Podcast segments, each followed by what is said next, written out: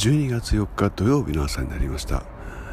今朝も大変天気が良くて、えー、気持ちがいい朝です、えー、東の空すごいいい写真が撮れました。